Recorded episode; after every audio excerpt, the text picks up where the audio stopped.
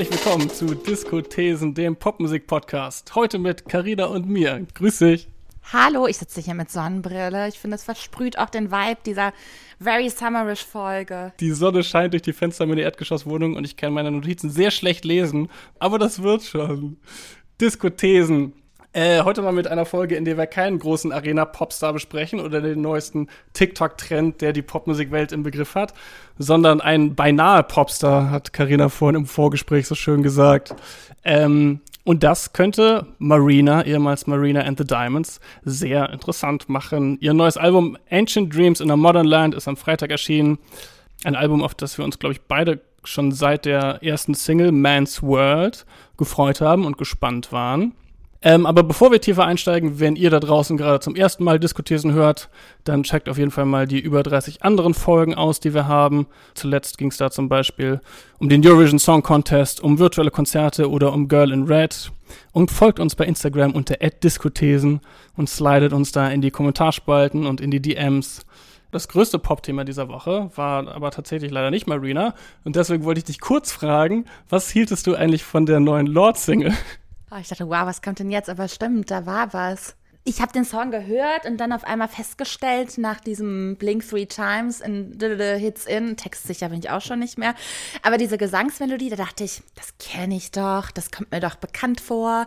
Und ich will jetzt auch gar nicht sagen, dass das den Song schlechter macht oder so, aber mir ist dann aufgefallen, dass es produziert wurde das Ganze ja von Jack Antonoff auf dem letzten St. Vincent Album, das auch von Jack Antonoff produziert wurde, ein Song gibt, ähm, At the Holiday Party, der fast eins zu eins genauso klingt. Und das hat mir so ein bisschen, ich gedacht, hm, also ich habe jetzt zwei Songs und ich finde den von St. Vincent besser. Ich weiß jetzt nicht, warum ich den Lord-Song hören soll. Und habe ein bisschen dann gedacht, so der Jack, der ist gerade so überall und so omnipräsent. Der produziert Taylor noch und das neue Clairo-Album auch. Und ich dachte so ein bisschen, das ist alles schön und nett, aber eventuell wird es jetzt ein bisschen Einheitsbrei langsam. Es könnte sein, dass wir Jack Antonoff in diesem Podcast häufiger erwähnt haben als irgendeinen anderen Namen in den letzten Monaten. Der ist tatsächlich sehr omnipräsent.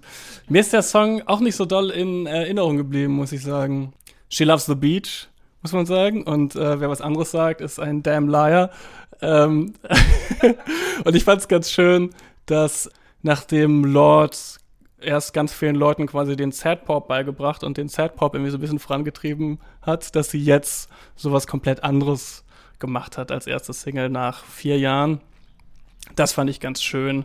Ähm, aber der Song hat mich jetzt auch noch nicht vom Hocker ge gehauen. Wir sind gespannt, was da weiterkommt.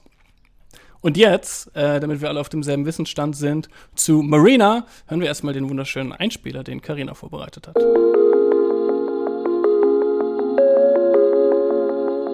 Marina Lambrini Diamandis startet 2008 ganz offiziell ihre Musikkarriere.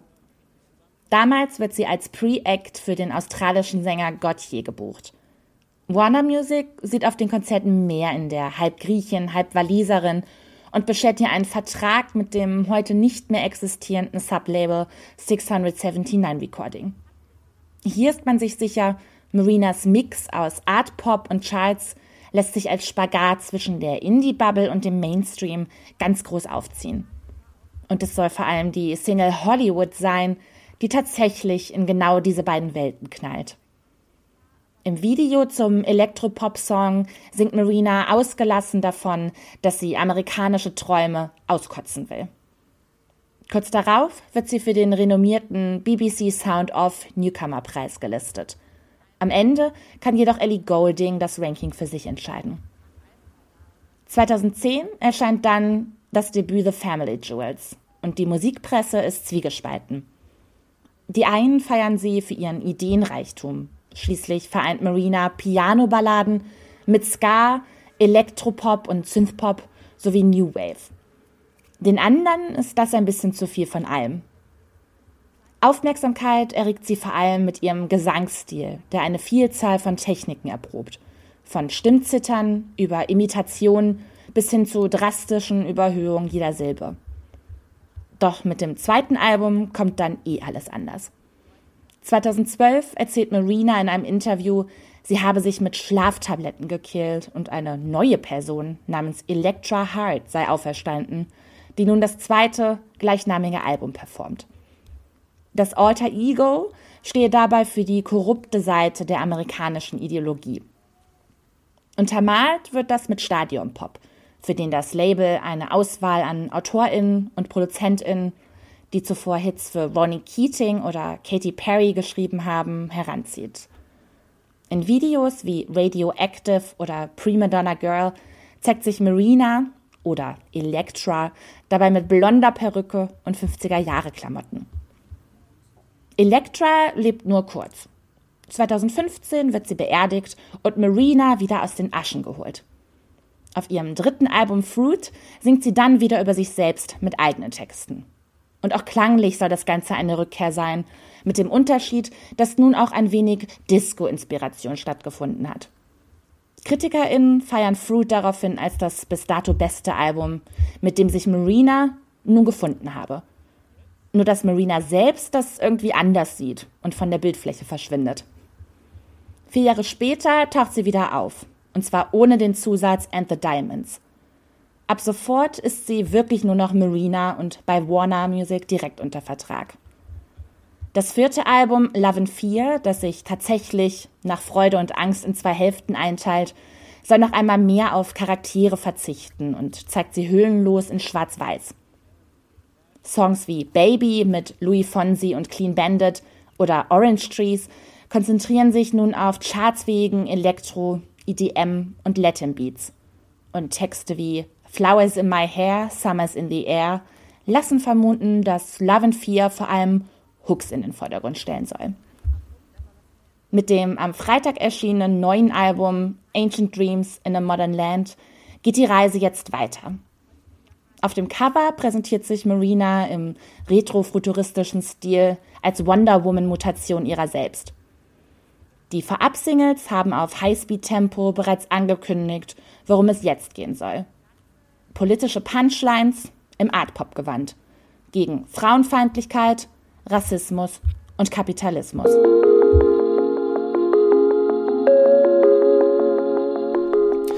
Carina, ich habe schon erwähnt, Marina äh, ein beinahe Popstar. das finde ich ganz gut als Einstiegsfrage. Kannst du vielleicht ausführen, woran konnte man erkennen in der Karriere von Marina, die du jetzt zusammengefasst hast, dass sie an einem bestimmten Punkt vielleicht kurz vor dem Durchbruch in die ganz großen Arenen war. Und was meinst du, warum hat es dann nicht geklappt? Ich musste mir kurz die Sonnenbrille abziehen, denn jetzt wird's ernst.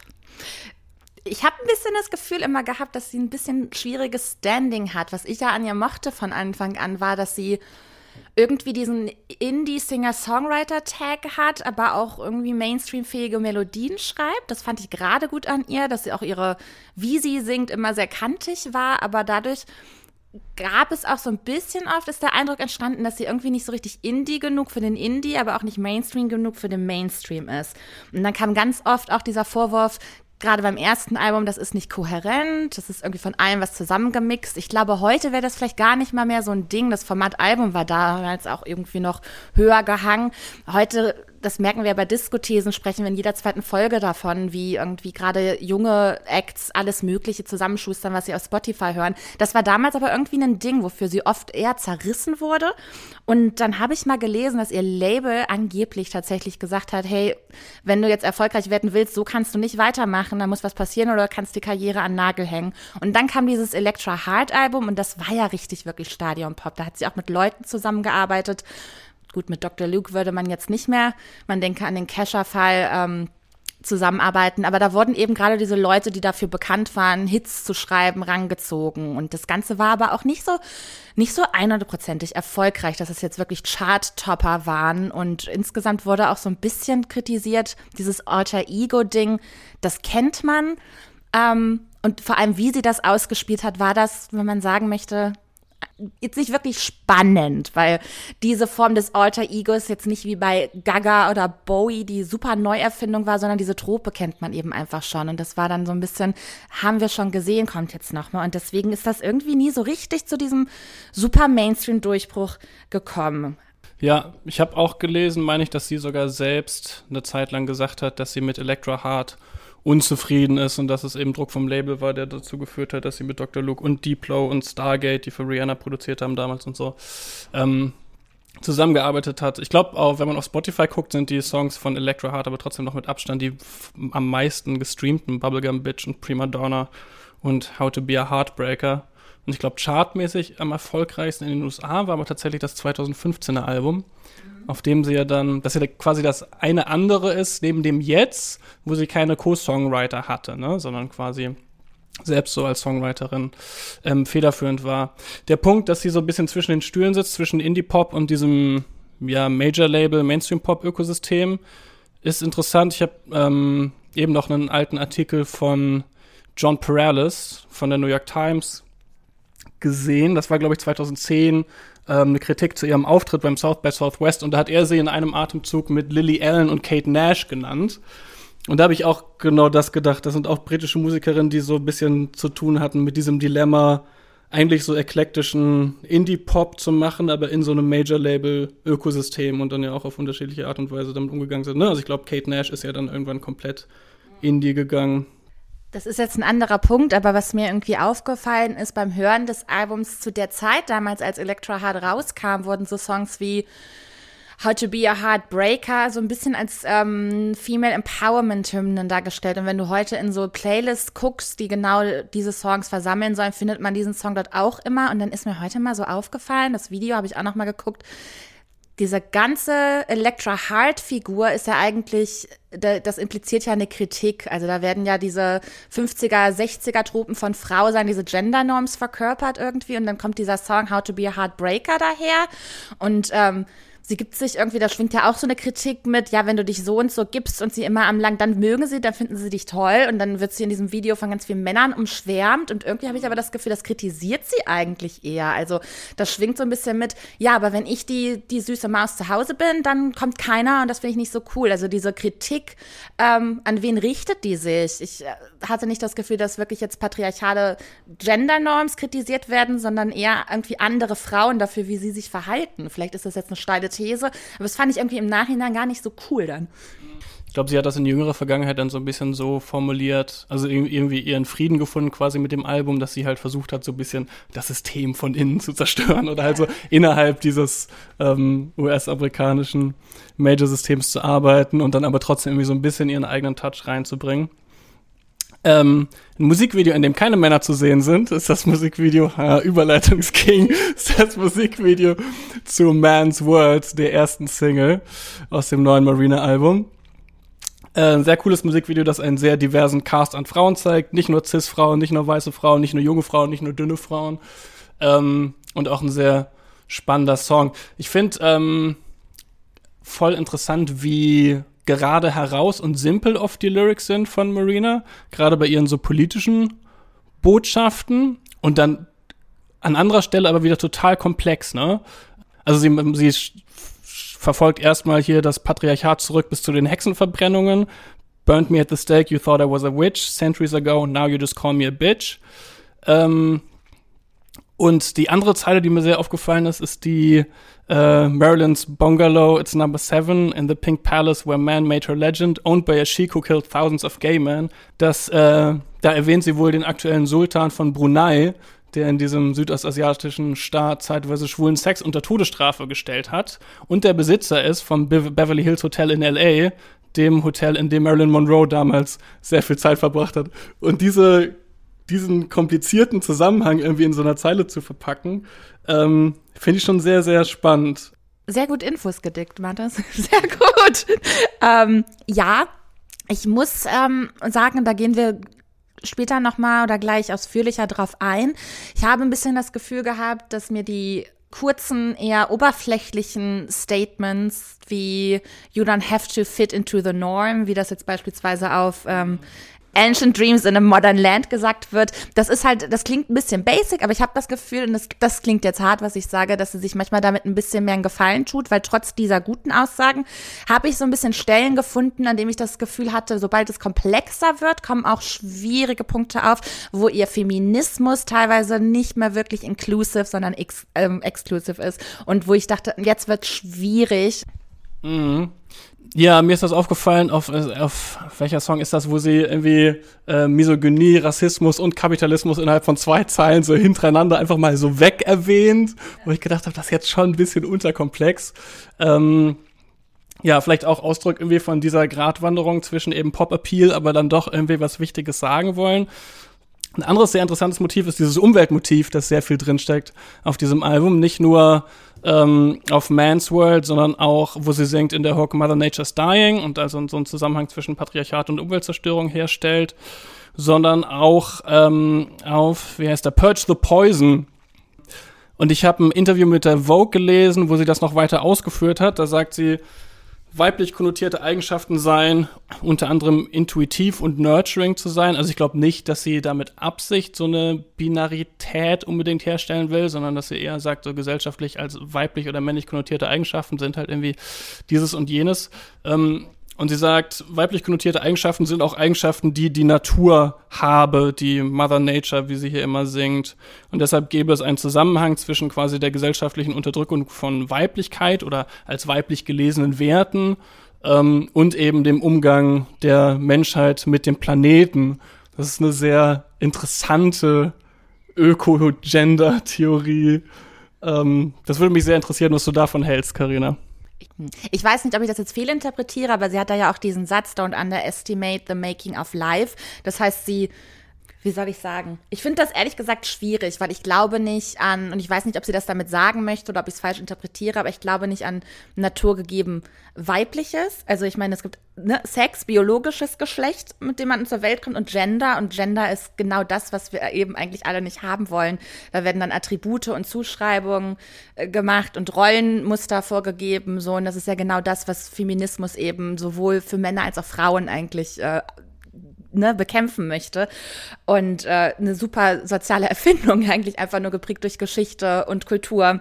Und zu sagen, wir sind jetzt, wir sind Frauen und don't underestimate the making of life, das geht so ein bisschen, für das Ganze zurück auf die, äh, auf die Gebärfunktion der Frau und deswegen sind wir alle Sisterhood und miteinander vereint, finde ich super, super schwierig, weil es nämlich ähm, einmal Menschen ausschließt. Ich kann eben auch mit einem weiblich gelesenen Geschlechtsteil zur Welt kommen und fühle mich nicht als Frau. Ich kann ähm, auch andersherum, also ich meine, das schließt einfach nicht Leute ein, die eben nicht ähm, Kinder bekommen. Es gibt Menschen, die können aus anderen Gründen keine Kinder bekommen. Es gibt Menschen, die wollen keine Kinder bekommen. Deswegen finde ich darüber Unity zu schaffen super schwierig und nicht intersektionalen Feminismus und deswegen irgendwie äh, kritisierbar auf jeden Fall. Und eigentlich widerspricht sie sich dabei auch total, weil sie nämlich in, ähm, im ersten Song Ancient Dreams of a Modern World sagt sie auch, I'm not my body, I'm not my DNA. Und das trifft es eigentlich viel, viel besser und steht auch ähm, im Gegensatz dazu. Also ähm, ja, finde ich super schwierig, ehrlich gesagt, und irgendwie auch Transmenschen ausschließend. Voll. Ich glaube, ich würde ihr auch auf, aufgrund dieser Textzeilen in äh, Ancient Dream and the Modern Land äh, wahrscheinlich nicht Transfeindlichkeit unterstellen, aber ich habe das Gefühl, ihr war irgendwie wichtig, so ein Umweltmotiv drin zu haben und sie hat dann irgendwie sich so eine Möglichkeit überlegt, das irgendwie zu verknüpfen. Aber das funktioniert nicht so richtig. Ich finde auch, auch noch auf einer anderen Ebene diese Personifizierungen von Mutter Natur. Sie spricht ja auf Purge the Poison auch quasi aus der Perspektive von Mutter Natur ähm, und stellt die Natur da als so eine Art äh, strenge Gottheit dar, die die Menschen für ihre Sünden bestraft, so in Form von zum Beispiel der Corona-Pandemie.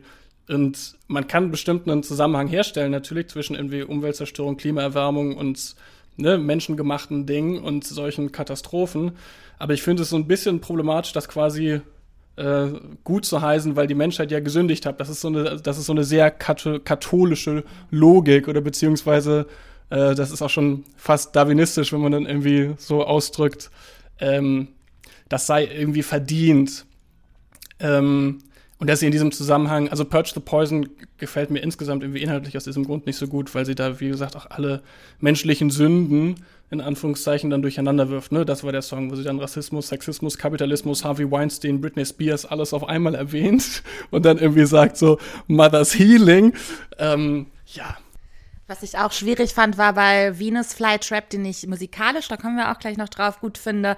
Was ich da auch schwierig fand, war, ähm, hey, Typ, so, pass ein bisschen auf, got the beauty, got the looks, sagt sie da so. Und das ist auch, sorry, aber ziemlich pretty privilege Ding. Also ich meine, nur wenn man irgendwie schön aussieht oder sich als solches irgendwie, das, das heißt nicht, dass irgendjemand ein Verhalten gegenüber einen daraus, also dass ich, wenn man es so, ne, wenn man andere meinen, man ist es nicht, man sich jetzt anders verhalten kann über Frau, gegenüber Frauen. Das ist totaler Quatsch, sorry, also wirklich. Aber was ich dann gut fand, und das sind auch eher diese etwas oberflächlicheren Momente, in denen aber irgendwie in den Zeilen steckt irgendwie Wahrheit und was, was Gutes, finde ich. Highly Emotional People ist ein Song, der irgendwie äh, da eigentlich aussagt, so, what the fuck, ähm, männliche Gendernorm genauso scheiße. Wer sagt denn eigentlich, dass Männer nicht weinen dürfen und so? Und das ist lyrisch eher, wie gesagt, ein bisschen ähm, oberflächlicher zusammengefasst, aber die Aussage an sich, ja gut, New Americana, da kritisiert sie so ein bisschen das, was Lana Del Rey geil findet.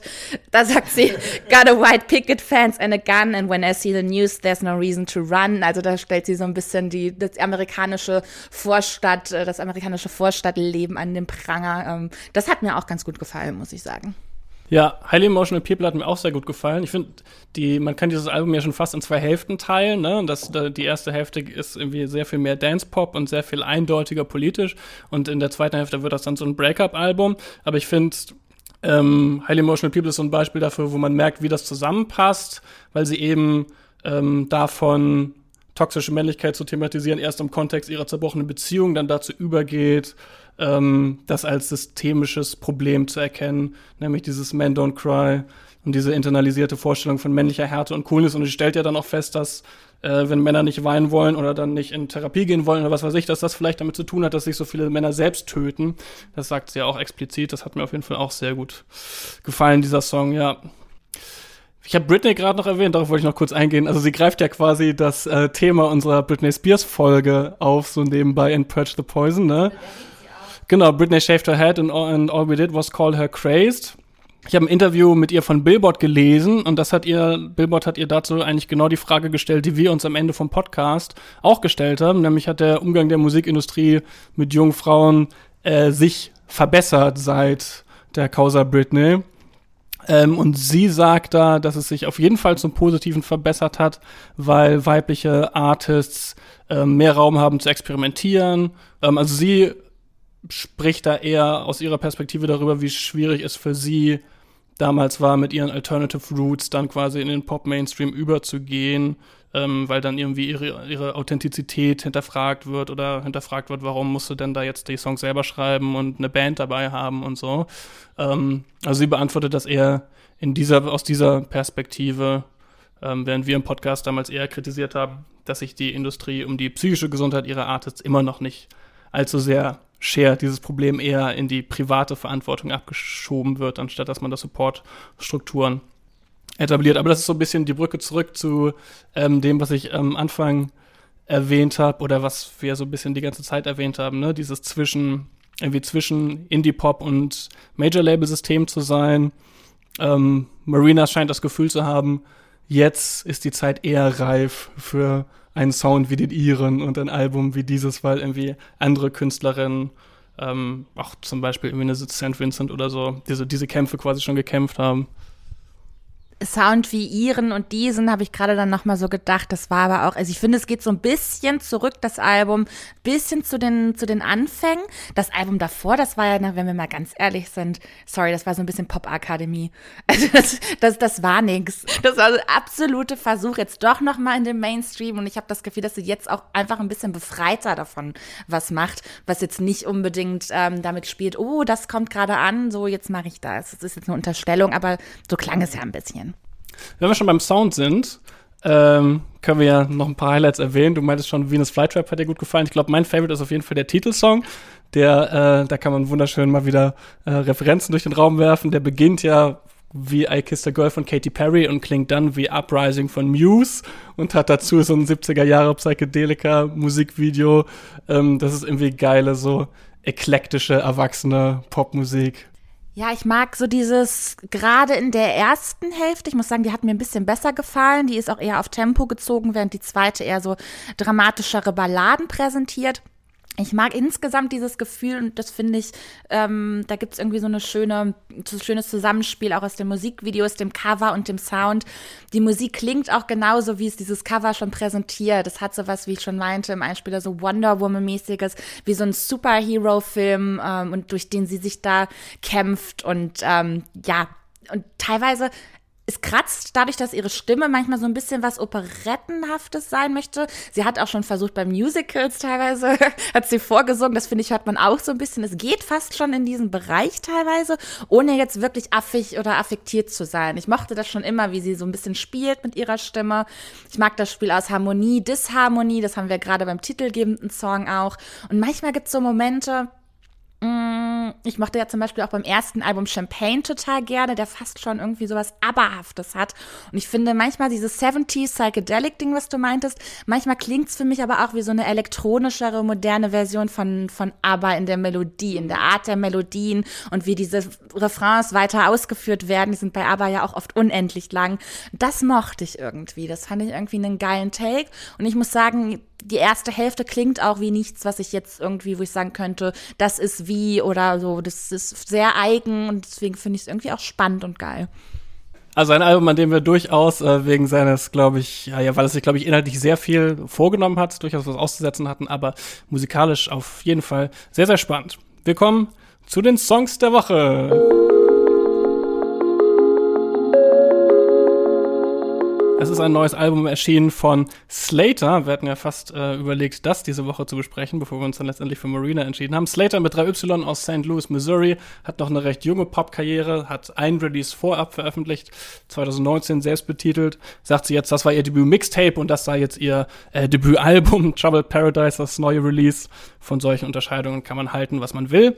Ähm, aber Slater macht sehr schön so 2000er inspirierten Dance-Pop, der ein bisschen so klingt, als würde man auf der Skala zwischen Britney Spears und Charlie XCX ähm, also Charlie und das PC Music Camp sind ja auf jeden Fall auch seit 2000er inspiriert, aber als würde man einfach ein bisschen weiter wieder in Richtung Britney rutschen und die Störgeräusche ein bisschen zurückdrehen und aber die Fall to the Floor Bass Drum schön durchziehen. Ähm, und dazu hat sie oft eine sehr äh, sexpositive Themenpalette. Ähm, und über Clouds, mein Lieblingssong von dem Album, habe ich irgendwo gelesen, der klinge, als würde Lana Del Rey Deep House machen. Und das trifft es ganz gut. Der hat so eine schöne Melancholie mitschwingen, ein Dance-Crying-Song, wie man so schön sagt. Und Dance-Crying-Songs kriegen mich sehr oft. Deswegen mein Song der Woche Clouds von Slater. Geil. Ja, mochte ich auch ganz gerne. Trouble Paradise, der Titelsong bleibt aber mein Fave, glaube ich. Ähm, mein Song ist was ganz, ganz anderes und ich habe mich diesmal auch ein bisschen besser vorbereitet als letztes Mal. Da war es nur so, habe ich gewählt, weil geil. Ja, ich kann heute auch ein bisschen mehr sagen. mein Song ist nämlich Crying von Pom Pom Squad. Das ist eine Brooklyn-based Band aus vier Leuten um die Sängerin Mia Burin. Auf jeden Fall erscheint bald das neue Album Death of a Cheerleader am 25. Juni, um genau zu sein. Die erste Single daraus, Head Cheerleader, war so ein bisschen Punk-Emo inspiriert. Das mochte ich auch schon. Ich mag irgendwie auch so dieses Theme-Ding. Das erinnert mich so an diese 2000er Highschool-Filme ähm, und so ein bisschen ähm, na sag schon, die Musical-Serie mit den Cheerleadern. Glee.